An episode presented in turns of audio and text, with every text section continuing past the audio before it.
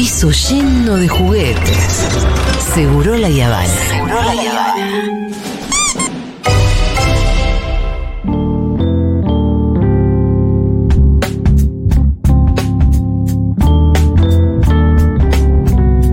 Me gusta esta cortinita, ¿eh? Guárdatela, Diegui. Me gusta la cortinita para, bueno, momento de entrevista. Tenemos media hora, nos queda. Eh, se nos hizo un poquito corto, pero de cualquier manera siempre se le saca mucho el jugo al señor Fabián Casas. Un están? aplauso. Hola. Escritor, poeta, ensayista, periodista. ¿En cuál de todas esas?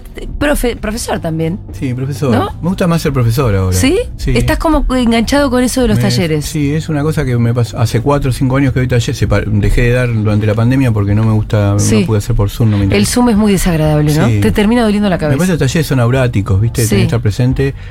Pero de- realmente es un género nuevo, es como un género literario para mí que descubrí y me parece mucha me produce mucha alegría. Es como estás dos horas hablando, trabajando con los alumnos, alumnas, Sí. meditas. Sí. O sea, cuando salí de dar el taller es como medité porque no me preocupé, no pensé en ningún problema mío, nada. Estuve pensando nada más en, en lo que tenía que dar en ese momento. Aparte, no llego muy preparada la clase porque me parece que si preparo Sí. mucho la clase no estoy presente, ¿viste? Claro, estás como siguiendo un punteo sí, y, eso, y no te deja. Yo tengo, como- tengo como a, a grandes rasgos cosas y eso lo transmito y aparte Ahora, eh, Fabián, vos ahora mismo estás haciendo un taller que es sobre todo de lectura. Sí, eh, ¿no? ah, sí, tengo cuatro talleres anuales, pero aparte, en el Fondo de Cultura Económica, los domingos, una vez por mes, damos un taller que se convirtió en un éxito Sí. porque se ve que pasa toda una catástrofe, Sí. que se llama eh, Poesía para combatir la tristeza del domingo. Sí.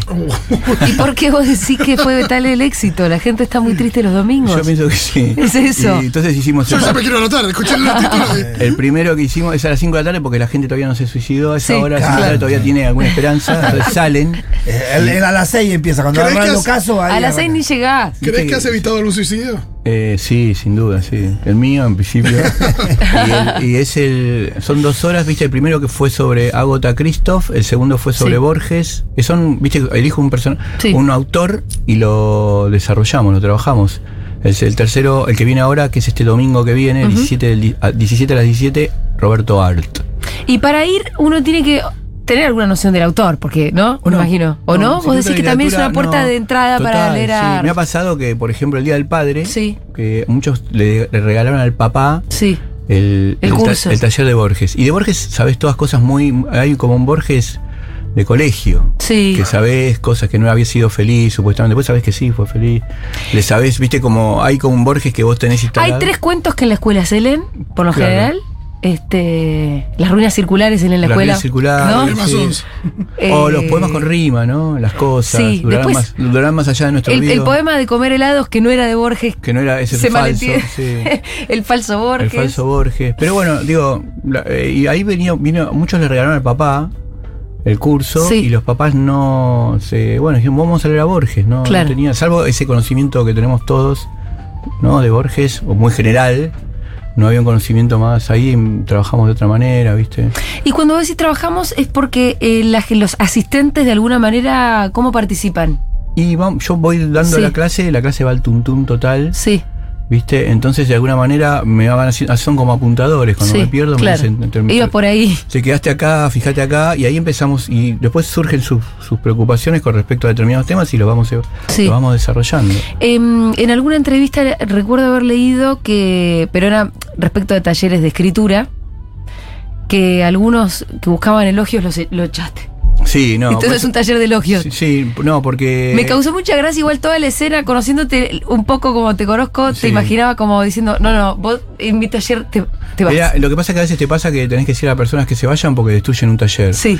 Y esa persona muy puntual, me acuerdo, Sí. eh, le leía, él traía cuentos y cuando la empe- lo- primero todos los compañeros estaban re estresados el día anterior, dormían mal todos porque leían un cuento de él. Sí. Porque se sabía que cuando le ibas a transmitir Lo que pensabas. correcciones, él te hacía así, no, no, no, no, con el dedo primero, Claro. y después te decía, no entendés, bueno. Entonces nosotros le dijimos, yo le dije, mira, el taller de elogios Claro. no es presencial.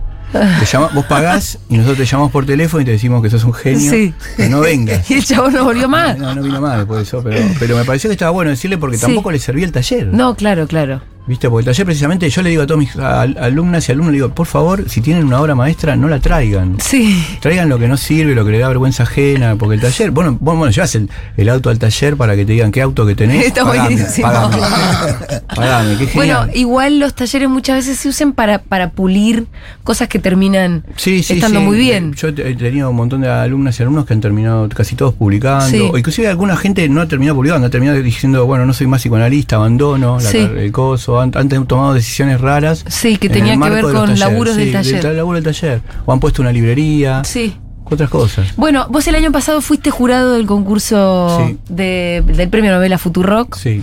Eh, y estoy pensando cómo la mayoría de los finalistas fueron talleristas, Mirá, digamos, y trabajaron sus novelas en algún taller. Y de hecho, la gente que manda las novelas, mañana, de hecho, tengo un anuncio para hacer, porque mañana en este mismo programa, a la una, vamos a anunciar a los 10 finalistas. Eh, bueno, es gente que incluso se pasan la bola de che, está el concurso de premio Futurock, Claro, sí. en los talleres, ¿no? Sí, Como que sí. hay también una hermandad de No, lo, talleres. lo que recién hablaba con la productora de los talleres, que vi, vi que usted- lo que tiene el premio Futurock, que tiene jurado, este jurado de acá es como súper de lujo. Sí, Coan, sí, como sí. Chitarroni y María Moreno. Y aparte. El año pasado lo mismo. Sí, pero no, no solamente es de lujo, sino que también me parece un, un jurado muy ecléctico. Sí. ¿Viste? Porque hay otros, hay otros premios que también tienen cierto prestigio porque son premios de grupos hegemónicos. Sí. Pero por lo general siempre los jurados son como gente más culona. Sí. ¿Viste? Estos son tipos que, que, que están vivos, en presente, ¿viste? Bueno, me acuerdo que sobre el jurado del año pasado, que eran vos, Claudia Piñeiro y, Y Sergio Sergio, Vicios, Vicio, em, que Gaby Borrelli me había dicho, yo no sé cómo se van a poner de acuerdo. sí, no, pero Porque ningún, no tiene nada que ver lo que, lo que cada uno, por lo, de acuerdo a lo que Gaby pensaba, Sí. lo que cada uno piensa que es buena literatura. Y sin embargo, salió de ahí una novela que, bueno, para nosotros es un orgullo que es Ovejas, que está buenísima. Es ¿no? buenísima. Mira, yo en realidad, no, no sé lo de Gaby, lo que dice Gaby, ¿por qué lo dice Sí. Gaby? Yo sí siento que a mí, eh, precisamente, nunca confundo mi gusto con la literatura. Sí. Me parece que confundir tu gusto Sí. Con la literatura es un error mortal. Te quedas afuera de un montón de cosas. Sobre todo cuando también trabajás con alumnas y alumnos, pues yo, hay, eh, o sea, imagínate un taller donde todos escriban como el tallerista, es horrible. ¿Viste? Y aparte te perdés un montón de, inclusive te perdés cosas si vos escribís, por ejemplo, vos venís y me, eh, Martín Rodríguez escribió Sí. un poema a favor del en contra del aborto. Sí. Bueno, en el taller estaban todos en contra de ese, de ese poema porque estaba en contra Martín Rodríguez, que con, Sí, el que conocemos. El poema, el poeta genial. Sí. Bueno, pero yo le decía que lo- lo- su ideología como lectores no impida reconocer que este poema es extraordinario. Claro, y uy, Martín. Ahí te perdés un montón de cosas. Digo, lo mismo si vos confundís tu gusto con la literatura. Mm. Vos pensás que la literatura es lo que te gusta a vos y Sí. bueno. Ay, qué cosa difícil escribir. Bueno, bueno, a vos te sale. Eh, además, eh, un poco preparándome para, para charlar con vos hoy, si bien, eh, qué, qué sé yo, uno te lee, ahora te leemos en el diario y demás. Ceci Hamilton, me, Ceci, el coronel. me mandó el, El coronel. coronel, es- mi- la productora de los Bueno, talleres y la todo. productora de los talleres me mandó este libro de ensayos que me parece que eh, es el género tuyo que más me gusta. Mirá, qué bueno. Eh, igual no sé ni por qué lo digo, porque yo poesía no leo, con lo cual ni sé en realidad con qué lo estoy comparando, pero a mí me divierte mucho también cómo pensás, no solamente cómo decís las cosas, sino las cosas que se te ocurren sobre las cosas, ¿no? Y, y bueno, me, me imagino que en realidad la literatura es, es que cómo lo decís. Sí. Y ahí si tenés alguna cosa más o menos eh, original para decir. Tiene mucha. Mira, ahí te digo, tiene como muchas cosas y. Pero no. ¿Sabes qué pienso que, lo, que es- no, no tiene mucho que ver con la originalad? ¿Ah, no? Porque, y fi- pensá esto, si vas a tu, a tu casa a una Sí. fiesta, haces una fiesta y cae alguien original. Sí. Vos decís, ¿cuándo se va este tipo? Qué pesado. pesado, ay, no, ¿Viste? Lo que hay alguien original. Yo pienso que al, al contrario, que la literatura lo que te enseña es que no tiene Sí. sentido la originalidad, que la originalidad es una cosa que nos instaló el capitalismo Sí. para gobiernos, volvernos locos, como muchas otras cosas Ajá. más. Y que precisamente lo que haces es copiar. Sí. Copiar, pero lo que hace, lo que tiene la singularidad es que vos lo haces de acuerdo a tu percepción y a tu singularidad, porque vos sos una persona única en un montón de cosas, eso es verdad. Pero lo que no podés dejar de hacer, de darte cuenta, es que eh, hay un montón de cosas que ya están resueltas y que lo que podés hacer es mezclarlas. Entonces en literatura tenés dos caminos a partir de esto que vos decías. O sos un soldado o sos un soldador. Si sos un soldado, la literatura es una guerra y la gente que escribe diferente a vos son tus enemigos. Sí. Ahora, si sos un soldador, mezclas todo. Le robás a todos, te, te bajás la máscara a la noche Estás con el soplete y unís estéticas muy diferentes. Y eso me parece reproductivo. Bueno, Charlie decía que, que en realidad, bueno, ahora voy a, a parafrasear a Charlie, pero algo así como... ¿Charlie García? Sí, a Charlie García, que el que le roba a todos es un genio, digamos. Sí, algo sí, así, bueno, ¿no? así, como el que le roba a uno es un ladrón y el que le roba a todos es, el Es, es genio. así, hay, para mí hay como una especie de cosas que nos han inculcado de pequeños, que de chicos, que tienen que ver con esta idea de que tenés que ser original, tenés que ser tu propio gerente, no te podés rendir. Sí. ¿viste? Y para mí rendirse es buenísimo. ¿Viste? Es toda la publicidad de no, no te rindas, sé original, nadie sabe quién sos vos, vas a ver que no vas, nadie, nadie va a poder. Toda una, po- para mí es todo capitalismo, Sí. pero atroz. Que empieza de chiquitos, ¿viste? Como, como el tigre de su carita ya es como, ah, Sí, demuestra sí. al tigre que eres. Sí, y bueno, sí. capaz que. Sí, no va de la mano la meritocracia también. Sí, Sí, claro. la literatura para mí es un terreno por, em- por empezar muy inestable, donde nadie, si alguien se considera maestro de literatura o maestra, es un chanta. Sí. Porque realmente es algo que vos podés eh, generar las condiciones para que las personas se emancipen en un Sí. grupo, en un taller, pero enseñarlo a escribir no podés. ¿Y cuáles son entonces las claves que, que- que te pueden dar en un taller? Yo Porque que- sé que yo siento lo mismo, en el sentido en el que yo eh, me frustra no poder escribir. A mí me encantaría poder escribir. Sí. No me sale. Sí. Y tampoco voy a los talleres porque a mí no me lo van a enseñar algo que a mí no me sale. No, pero te pueden enseñar a encontrar otro lugar de donde vos podés escribir, porque por ahí muchas de las cosas que te pasan, no te conozco tanto, Julia, ¿viste? Pero muchas de las cosas que te pasan cuando te pones a escribir por ahí tienen Sí. que ver con una idea que vos tenés que creés que tiene que ser una escritora. Sí. Y por ahí lo que vas a encontrar en un taller y un grupo, sobre todo lo que es muy potente es que la literatura, a diferencia del tenis, es. Yo viví con Gastón Gaudio, o sea que sé lo que es. Digo, el tenis es individual Sí. Y, el- y la, y, la, y la literatura es colectiva. ¿Sí? Sí, por supuesto. Escribís con los muertos, con los vivos y con todos tus compañeras y compañeros cuando vas mostrando en los grupos de escritura. Por eso están buenos los grupos de escritura Mm. porque te llevas múltiples, en los talleres te llevas múltiples opiniones Claro, de gente muy diferente. claro. Una de las cosas que puede llegar a pasarte a vos es que vayas a un taller y te des cuenta de alguna manera que no era que no podías escribir, sino que querías escribir de una manera en que no te sirve escribir. Eh, sí, sabes que me acordé porque ya que hablábamos de Martín Rodríguez y su poema antiaborto, yo trabajaba con él en radio en el programa de Weinfeld, ¿no? Éramos columnistas los dos y estaba sentado al lado mío. Y había momentos medio muertos del programa, ¿no? Entonces yo tenía que escribir una nota y empezaba a tipear, tiqui, tiqui, y borraba, y borraba, porque no sabía cómo decirlo. Y Martín, que estaba solo sentado al lado mío, mi- mirando sobre mi hombro, todo esto en silencio, me agarra la computadora, porque ya se dio cuenta que era lo que yo quería escribir, y hace tiqui, tiqui, tiqui, tiqui, y me escribe Sí. el párrafo que yo quería escribir. Con la magistralidad que lo hace Martín Sí, Rodríguez. sí, sí, sí. Eh, Entonces de- de- fue mi ghostwriter durante un tiempo. Muy bueno, muy bueno, muy me decía, mira, la idea que yo que quiero decir es esta. Bueno, mira, la primera Ahora novela- eh, decila lindo. La primera novela de Bioy Casares, que es eh, esto que voy a decir, los- lo Sí. puedo sostener solamente Lo, yo. lo leí en uno de tus Bueno, ensayos de y acá. Para mí escribió Borges. Sí. Está buenísimo que haya sido así. Porque Bioy tiene siete novelas anteriores malísimas. Sí. No podía escribir, se la escribió Borges. Y fíjate que la segunda novela que escribe, que es Plan de Evasión, ¿no? Mala de vuelta. es igual, Sí, a- a- es casi parecida a la invención de Morel, pero ahí escrita por Bioy. sí. ¿Y de quién se evade? ¿Por qué se llama Plan de Evasión? Se evade de Borges.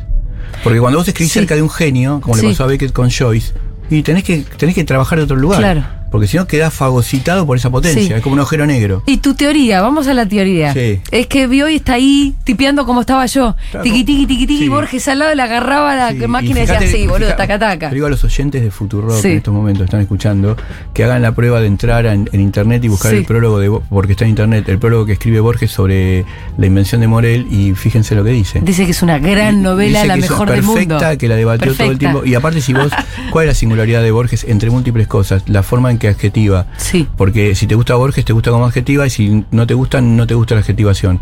Porque Borges te dice candente mañana, Claro. de Beatriz Viterbo, eh, El íntimo cuchillo, eh, La unánime noche, pero ¿vos escuchaste alguna vez en la charla cotidiana que alguien te diga, che, qué candente mañana? Entonces la- los escritores que son más realistas dicen, no, Borges es malísimo porque es distan- es distanciador. Sí. Porque esos adjetivos tan hiperpensados, la una Yo no te digo, mi gente, yo te diga, che, nos encontramos mañana a la unánime noche. Vos decís, ¿qué le pasa a este tarado? No voy, no voy, no Pero voy. claramente la singularidad. No sabes de dónde tenés Claro, que ir. no, no claramente voy la- este es raro, digo, ¿no? Claramente la singularidad de Borges está puesto en eso. Entonces, si te gusta, te gusta eso, ¿viste?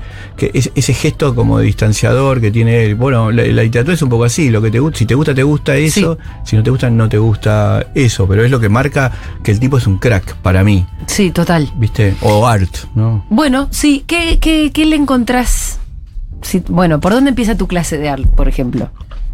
Es que no lo sé, Julia, porque... Lo sabes en el momento. No, yo eh, un rato antes Mm. o unas horas antes empiezo a pensar cómo voy a dar la clase. Me gusta mucho la inmediatez y también porque la inmediatez está en un estado de- para mí de disponibilidad y desconfío mucho de cualquier idea que no la diga no la haya pensado caminando. Ah, mira. Soy peripatético. Sí. ¿Viste? ¿Y el taller lo das caminando también Sí. alrededor de la Sí, gente? tengo ¿Te tienen que seguir así? Eso no puede ser aurático. No, no puede ser por Zoom. Claro. El Zoom y la, y la nada. Para mí es el Zoom y la Sí, nada. sí. O sea, yo tenía que caminar, camino, y cuando camino se me ocurren cosas. Y muchas veces puedo tener ideas como cómo empezar un taller, cómo hacer un montón de cosas, y después el taller se- fue para otro lado. El de Agota Cristo había pasado una Sí. hora, mi productora del coronel me decía, "Te- yo estaba muy nerviosa y no habías hablado todavía de Agota Cristo. Ah, ¿y por dónde Entonces me decía, me van a empezar a pedir la guita de vuelta, todo, se va a pagar una. Pero no, Cumplí con la porque. letra del contrato. Sí, sí. Eh, ¿Qué fue lo último que leíste que, que te haya realmente sorprendido? Lo último que leí que realmente me Sí. haya sorprendido. Mira, hay una poeta argentina que se llama Elena Aníbali, Ajá. Que escribe en Córdoba y tiene un libro que se llama La Casa de la Niebla, que me pareció una obra maestra. O sea, una autora muy singular, con un ritmo muy potente. También con esta idea de, bueno, de escribir desde un lugar mucho más lateral que no es la ciudad, viste, con una gran potencia en cuanto al tema, como reformulando cosas religiosas eh, de una manera diferente a la- cuando uno trabaja la religiosidad. Es hermoso, bueno, ella me- me- es una autora que me, me gusta mucho. Bueno, habrá que prestar atención Sí, entonces. Elena Aníbal, y creo que ahora saca dos libros por nuevos. eh, pero es una autora también de poco tiraje. Son grandes autores, ¿viste? ¿Y vez- cómo llegas a esas cositas? Porque estoy todo el tiempo atento a Claro. eso y a no escuchar al mercado. Sí. Porque ¿cuál es el gran autor? Yo La gente te debe mandar todo el tiempo, mira, Fabián, Sí, léeme lo sí, pero. Yo le, digo, yo le digo, por ejemplo. Vos vas y lees. Sí, yo leo, me encanta, sí, sí. Y por ejemplo, empiezo una clase y digo, ¿conocen a este autor? Mm, No. ¿Por qué? ¿Saben por qué no lo conocen? No. Por el mercado. claro. Porque el mercado puede tomar a algunos autores y difundirlos y hay otros que le cuesta mucho más. Sí. Los Detectives Salvajes Roberto Bolaños, gran libro. Sí, Pero vos te los imaginas a los detectives vestido de Levis, ¿o no? En un auto. Sí. Sí. Entonces puede ser vendido por el mercado. Pero Beckett, Molloy, chupando piedras durante 15 páginas y explicándote un sistema para chupar piedras y pasándola por el bolsillo. ¿Dónde lo vende el mercado eso? Sí. Bueno, por eso queda que es una literatura más lateral y si estás en un lugar, a, Roberto lo conoce mucho más que a, a Beckett. Y así pasa con un montón de autores, ¿viste? Que de alguna manera quedan como... eh, Igual Beckett no deja de ser un autor consagrado. Sí, pero porque le dieron el premio Nobel. Mm. Y si vos ves la historia de Beckett, el tipo recién tiene cierta repercusión a los sesenta y pico de años, ¿viste?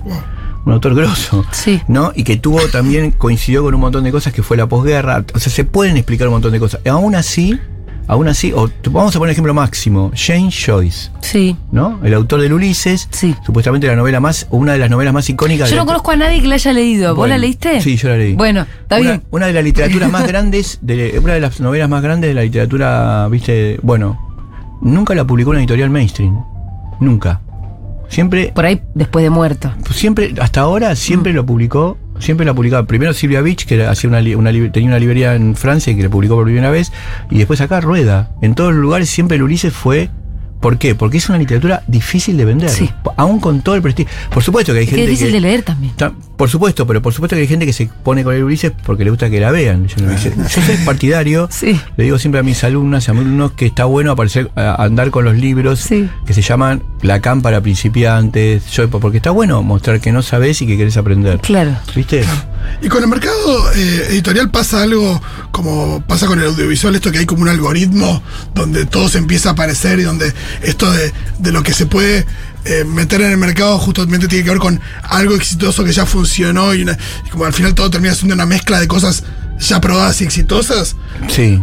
Sucede así El también. problema del mercado para mí que trasciende la literatura es que no hay afuera del mercado. Claro. ¿Viste? No hay afuera del mercado. El mercado es el que determina todo. O sea, por eso me parece que Mercado Libre es una tautología. Lo único libre que hay en el mundo es el mercado. Todos nosotros somos esclavos. El mercado es lo único libre, Sí. es, es evidente. Entonces digo, eh, es eh, esto que vos decís como una construcción algorítmica, está, está funcionando todo el tiempo. Por ejemplo, inclusive autores muy, muy, yo diría autores muy buenos, como Michel Houellebecq, que es un autor que sacó dos libros al principio, Ampliación del campo de batalla y las partículas elementales. Es un gran escritor para mí.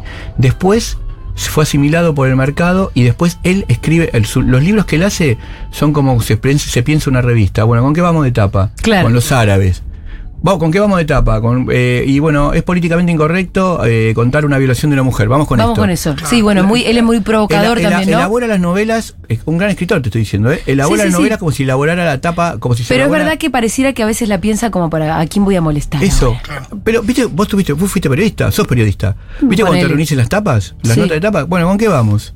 ¿Con qué llevamos? Sí. Y llama la atención, pero Huelbeck no es que la pegue como dicen todos, la pegue. No, piensa qué está Para pasando vender. y arma, y arma eso. Sí, y Entonces, genera las polémicas también, eso ¿no? genera- y eso, claro, y eso genera para mí una debilitación de porque yo después la lectu- las- las- la- la- los libros de él me terminaron aburriendo profundamente. Desgraciadamente porque a mí me gusta que me guste. Mm. Viste que hay gente Claro, que le gusta, hay gente que le gusta que no le guste. Sí, exacto. Bueno, sí, sí. eh, no sé si Sobre te todo el siguiendo esa 80% idea. de Twitter es mala No, persona. claro. Ah, está, bueno, sí. Está esto de. de- Ah, no, hay gente que, le- que se pone contenta cuando sale algo malo. Dicen, qué Sí, sí, bueno. digo. Sí, sí, yo sale una película nueva de alguien que me gusta y quiero que salga bien. Claro. No, quiero, no quiero que mi, eh, no sé, mi disfrut, no sé, mi, mi destacarme por criticarla mal y decir que es una cagaste por encima de que Es esté cierto buena. que hay gente que disfruta de, de- de eso, de decir qué malo que es esto. Y vos, si vos mirás el. Yo no tengo Twitter, pero cuando veo Twitter. o me- No, es la maldad. es- No, no es lo el, el 80% Es la de la gente que tiene Twitter es mala persona. Sí, sí, salí de ahí Es no te impresionante. No, y además también de Twitter se, yo, andás a ver por qué, pero como que se apoderó un lenguaje mm, cínico. De, de- de cinismo permanente. No hay soñadores en Twitter. No, se puede soñar en Twitter. Si vos llegas a poner una una cosa de como, ay, qué lindo sería que. O, o festejás una medida de gobierno que por ahí está bien. Eso es más feo. ¿Sabés Eso para que, ¿Qué que se te caguen de risa, solo cinismo, solo meme, el ¿Sabés meme, ¿Qué pasa, el chiste. Julia? Que a mí me parece que nosotros tenemos que tener el chip, que para mí está bueno, que es la, que las personas con las que vos te cruzás durante el día, muchas, todas, casi todas las personas han atravesado un montón de batallas en el día. Y si vos tenés esa percepción de que la gente con la que vos te cruzaste, chocaste con el auto, Sí. o te pasó cualquier cosa, te golpeaste en el, en el coso, o, o te dejó la, te esperó con tu hija en el colegio. Si vos sabés que esa persona ha atravesado un montón de batallas durante el día y vos tenés otra percepción con respecto a esa persona. Y Más empatía, ¿no? Tenés, tenés empatía y estás en una actitud más de servicio, ¿viste? Y Sí. eso me parece mucho más mucho más potente. Eh, cuando uno choca con otro, el otro también se está comiendo un garrón. Totalmente. Capaz lo más natural debería ser, hermano, démonos un Y aparte, ¿sabes de dónde venís y qué pasó? Yo Estamos día- los dos en el mismo garrón. Yo el otro día pensaba cuánta energía ponemos en pelear. Sí. Pero es impresionante. Pero no pelear con tu enemigo, el, tu némesis, Batman contra el Guasón. No, contra el- Contra tu ser querido. Sí, sí, en, claro. en- en rescoldos constantemente que si vos eliminaras toda esa. Toda- bueno, Casa Fantasmas 2, ¿no? Que con toda la mala energía de la ciudad. se va construyendo. Digo, si vos, si vos, si vos eliminaras eso, baja, baja la gelatina de Casa Fantasmas, ¿viste? Esa gelatina rosa es no, no la vi. Casa Te la recomiendo, la vi con Sí. Julián, la vi con Julián. bueno. Julián es tu niño. ¿Qué edad Sí, tiene? Tiene 8. Ah, bueno, re chiquito. ¿Entendió perfecto el concepto o no? A partir Sí, de... total, sí, sí. eh, ¿Y la otra es Ana? Anita, Anita, Anita. tiene 12. Sí. ¿Y, eh, ¿Cómo va la paternidad? Bien, bien, me inspira. Es una cosa muy inspiradora, ¿no? Es muy, primero muy, muy intensa. para Sí. mí fue muy- bueno, yo siempre digo, cuando me preguntan, ¿dónde, ¿cuándo te inspiras? Sí, cuando llega la cuenta del colegio de mis hijos me inspira. escribo novelas, escribo algo de todo. Claro, porque tenés que tengo pagarlas. inspirar, digo, pero digo, No sé si sería, pero es motivación segura. mirá, Sergio Vicio, Sí. que una vez chocamos casi, los dos. ¿Iban en el mismo auto? No, separados. Ah, mirá. Digo, Wow. Nos cruzamos en una calle. Yo estaba, dos yo estaba mal dormido porque Sí. venía, había nacido Anita, estaba liquidado. Sí. Y tenía terror al nene, a la nena, le tenía terror. A veces Sí. pasaba de largo por mi casa y seguía. Ay, estoy contando algo muy malo, estoy contando algo muy malo. Hay un bebé, qué miedo. Perdón, perdón, pero hacía, hacía eso. Bueno, superaste el terror, No, Anita, me, por me suerte. choqué, casi chocamos, paramos para, Sí. para, para, ¿qué pasó? Y era Sergio. Sí. ¿Qué hace? Le Qué no. loco. Y sí, digo, "Ser- en una esqui- acá cerca, en una esquina. Sergio, mirá, estoy mal dormido. ¿Qué, qué te pasa? No, acabo de tener una nena. Me dijo, mirá, te voy a decir una cosa, Mm. los hijos son una industria de producir terror. y me liquidó. Y, y un poco es así. Pero vino después con algo más, como che, pero ojo, también son fuente de felicidad. por supuesto. Lo que pasa que es un talón de Aquiles impresionante, ¿viste? O sea, yo, Mm. yo me banco cualquier cosa menos algo que con mis nenes. Claro. Sí. Es algo que, ¿viste? Empezás a tener miedo que no tenías. Antes. Y, lo- y me pongo adelante de los nenes si pasa algo. O sea, no tengo ni. No es, ¿Viste la película esa, no me acuerdo, Noruega, acá, que el flaco agarra el celular en vez de. Ah, ¿Te acordás? Force Mayor. El tipo que viene la avalancha Sí. y agarra el celular y sale cagando. Y en, vez de, en vez de cubrir a su familia, porque venía la agarra El celular. Y yo, yo claramente me cubro a mi familia, a, mi, a, mi- a mis hijos, ¿viste? Sí, sí, no, sí, no, sí, no, sí. no tengo, no, no, no hay, no hay casi, no hay duda. No, no, no, lo puedo entender, tengo una de tres y Bueno. la verdad que son la debilidad total. Total, total. Sí, y también, por supuesto, te, eh, bueno, te producen algo. A mí me generaron como una. Un, yo, yo la tuve a Anita a los 45 años. Sí. Entonces me generó un rejuvenecimiento. Porque tenés que ejer- ejercitar, hacer un ejercicio de un montón de cosas nuevas, ¿viste? Físicamente nuevas, no te puedes quedar. ¿viste? Y emocionalmente nuevas, ¿no? Todo, como es un amor renovado, Y toda aparte, una cosa después, que bueno, vino la separación y me tuve que emancipar como papá. Porque Sí. después no es lo mismo con el que, que estás compartiendo cuando estás solo Sí. y decís, mira, bueno, lo llevo. Me, me acuerdo viajes que hicimos solos Sí. y que yo volvía de esos viajes o a la noche destruido. Me acuerdo un viaje a Ushuaia Sí. que paramos en un lugar los tres, muy chiquitos ellos, y yo igual decía, bueno, ahora los baño, los bañaba, les hacía la comida. Y después me tiraba, viste, desmayado y tenía una alegría del día logrado. Sí. ¿Viste? Porque había hecho todo lo Sí. que estaba que estaba bien hacer, ¿viste? Que me, que me producía placer. Y que habían, la habían pasado Y bien. habíamos pasado bárbaro y eso, ¿viste? Como algo, no sé, no no no tiene una... Es, es, es, es muy potente. La- lo que sí me descubrí que la paternidad no se baja como una aplicación. No. ¿viste? No viene con. No viene, con, no viene con la aplicación, vos la vas y, y- y el verdadero padre, le digo acá si nos están escuchando los padres, Sí. el verdadero papá es el que falla. Y sí, No hay ¿viste? forma de porque fallar. también hay esa cosa de que el papá, viste, digo, ¿Vos hablas a los padres o padres y madres? No, yo le hablo a los padres Ah, en este caso, porque la madre es también. Además, la, eh, la verdad que la experiencia es bastante la- distinta. la madre es diferente y Mm. creo que también la Sí, madre, sí, sí, la madre verdadera es la madre que falla. Yo digo padre porque yo soy padre y quería estaba contando esto. y pero porque muchas veces viste que los equiparamos, decimos padres, madres. La verdad que hay una diferencia. para mí hay una diferencia que cla- clarísima, que, pero siempre que tengamos en cuenta, como dice Deleuze, Mm. que la diferencia no es algo ni menor ni peor, es diferencia Sí. y que lo que está bueno, que es algo que no hacemos nunca, es que Además bueno. de que hay una forma de decir las cosas Sí, que no sí, cualquiera sí. lo puede decir, ¿no? Pero me divierte, por ejemplo, ah, que a vos también te gustó la serie de Luis Miguel por lo mismo que a mí. ¿No? Como esto, de qué loco que el chabón, vos sabés que estaba atrás de la serie Sí. y, y- y queda como un forro. Sí, eso es y eso es lo más interesante de la serie, viste es- que es yo acá hermoso. lo decía todo el tiempo. Sí, sí, increíble. Porque mucha gente dice, no, pero por lo general, lo- digamos, las series No, lo oficiales. autorizado, lo autorizado siempre tenés más acceso, pero siempre no tienen grises, siempre son. y acá sí. No, acá Y decís, pero- el actor que, que era una especie de Don Ramón, el papá de Luis Miguel. Es espectacular, por eso un la actor segunda- Extraordinario. Sí. Sí. Extraordinario. ¿Vos viste una, la serie en la que hace de Cortés, ese actor que No, ahora su no, nombre me encanta. ¿Cómo se no sé lo que es? ¿Cómo se Sí, yo la vi. ¿Cómo se ¿Cortés? llama la ¿No se llama Cortés? Hace, ¿se llama Cortés? Sí. Se, probablemente. se- se nota que es un gran actor. No, no, no, pero no sabés cómo le crees a Cortés siendo Cortés. Qué grande. No es que decís, Cortés es el- el papá de Luis Miguel. No, no, no, no, y además como la rosca de Cortés, este teniendo que convencer a los otros para que lo ayuden, ¿viste? Todo eso es increíble cómo lo construye. Así que te, te va a gustar, te la recomiendo. bueno. Sobre todo para el laburo de, ahora no me sale, ¿cómo se llama ese No, chavo? es que es increíble. Yo tampoco recuerdo el nombre de él, pero me parece. Algo un- como con un J. tan, Ahora lo buscamos. un actor tan increíble, ¿no? Sí.